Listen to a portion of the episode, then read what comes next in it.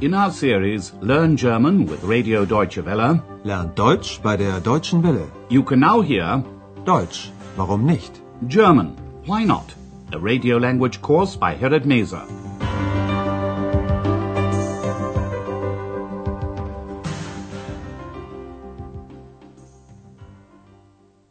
Liebe Hörerinnen und Hörer. Hello and welcome back. Today you can hear lesson 20. Sind Sie krank? Are you ill? If you remember, in the last lesson, one of the hotel guests, Herr Meier, arrived back at the Hotel Europa in the evening. He was very tired and all he wanted to do was sleep. Ich möchte schlafen. Schlafen. Herr Meier wanted to spend one more night at the hotel. Listen out for the modal verb mögen, which is used with another verb in the infinitive form. And note the position of the infinitive at the end of the sentence. Ich möchte noch eine Nacht bleiben. Meanwhile, Andreas has told Frau Berger that Herr Meier, who left the previous day with all his luggage but without paying his bill, has come back to the hotel. He wants to spend another night there. Frau Berger wants to have a word with Herr Meier, so she goes to his room. Listen to the dialogue. Herr Meier doesn't feel well. What's wrong? Herr Meier? Herr Meier, sind Sie noch da? Herr Meier? Ja,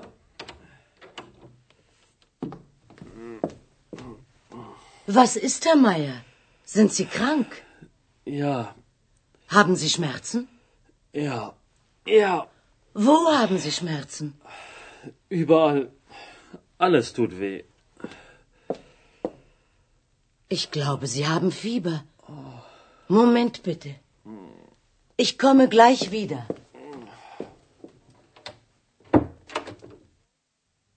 As you've probably realized, Herr Meier is lying in bed and he's in pain. Listen again. Frau Berger opens the door and sees that something is wrong with Herr Meier. She asks him if he's ill. Krank. Sind Sie krank? And then she asks him if he's in pain. Haben Sie Schmerzen? Herr Meier groans and tells her that his body aches all over, überall. Überall. Then he adds, everything hurts. Alles tut weh. Frau Berger guesses what's wrong and says, I think you've got a temperature. Ich glaube, Sie haben Fieber. Frau Berger leaves the room and reassures Herr Meier by saying, I'll be right back. Ich komme gleich wieder. She goes off in search of Dr. Thürmann. Luckily, he's in the hotel and he comes at once to see the patient. He examines Herr Meier and asks him to tell him where it hurts. Then he diagnoses influenza, Grippe. Listen to their conversation and note the phrases what hurts, was tut weh, and everything hurts, alles tut weh. Na, Herr Meier, wie geht es Ihnen denn? Schlecht. Wirklich schlecht. Was tut Ihnen weh?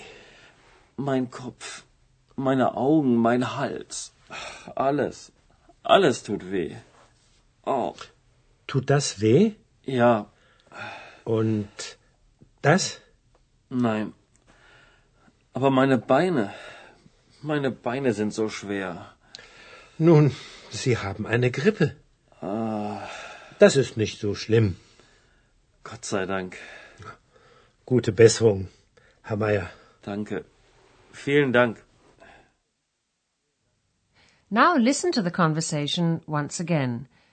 To begin with, Dr. Thürmann asks Herr Meier how he feels. Wie geht es Ihnen denn? And then he asks him what's hurting him. Was tut Ihnen weh?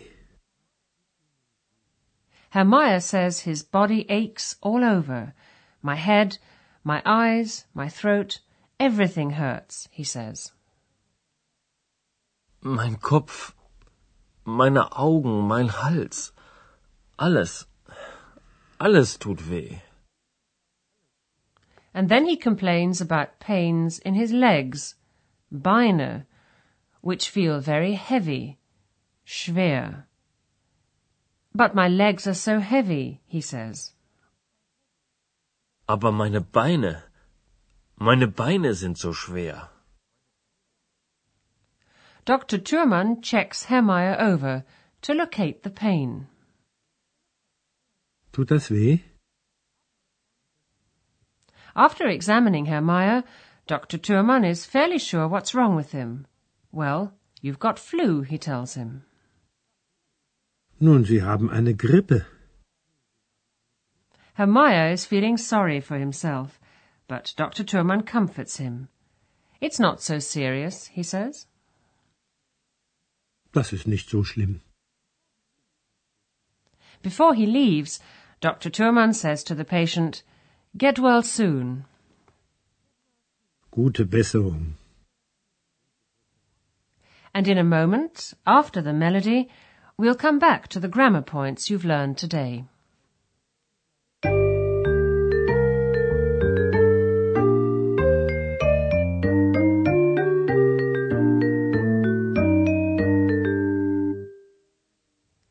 In today's lesson, you've heard a lot of words and expressions to do with illness. Listen again. First of all, you'll hear individual words and then phrases.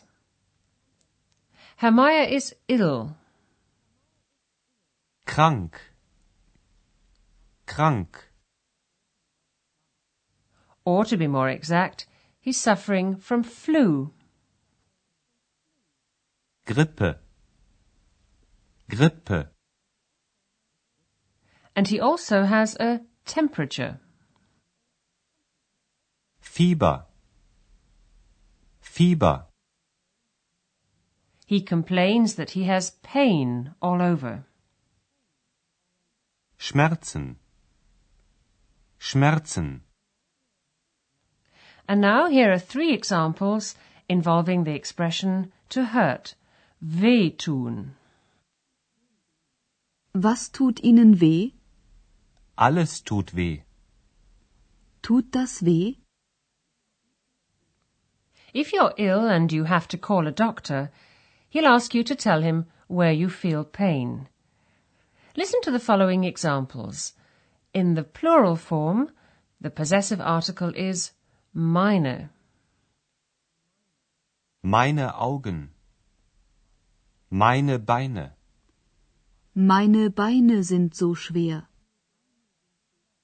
Herr Meier says his legs are so heavy, so schwer. Listen once again. Meine Beine sind so schwer.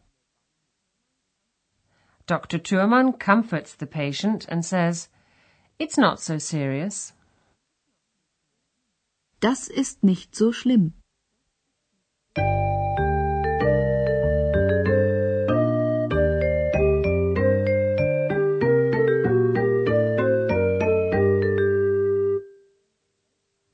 Now listen to both dialogues once again, and while you're listening to the music, sit back and relax.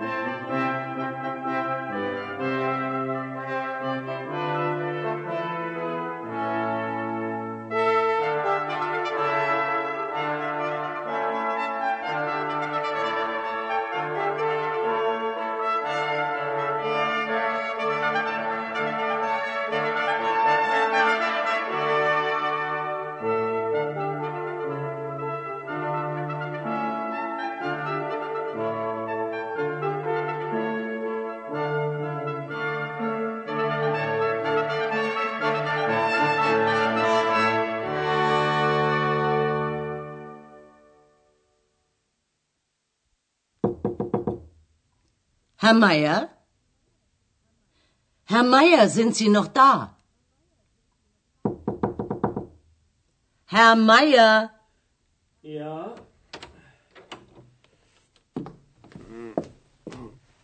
Was ist, Herr Meier? Sind Sie krank? Ja, Haben Sie Schmerzen? ja, ja. Wo haben Sie Schmerzen? Überall. Alles tut weh. Ich glaube, Sie haben Fieber. Moment bitte. Ich komme gleich wieder.